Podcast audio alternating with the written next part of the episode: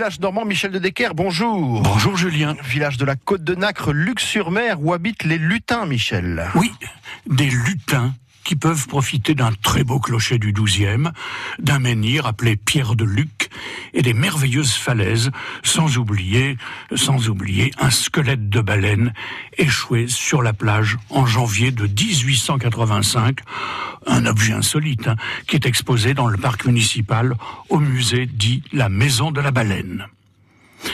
Quand on l'a découvert, cette baleine, en 1885 donc, un monstre de 19 mètres de long et de 12 mètres de tour de taille, un rorcal exactement. On s'est alors posé la question, mais qu'est-ce qu'on va en faire? Eh ben, il ben, faut la dépecer, il n'y a pas d'autre solution. Eh oui, mais on va attendre huit jours avant de commencer à la débiter. Alors bonjour les odeurs. Cependant, malgré la puanteur, on venait par trains entiers pour la voir, la baleine de Luc.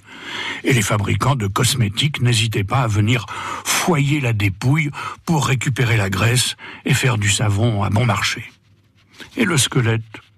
Qu'est-ce qu'on allait bien pouvoir faire du squelette aussi?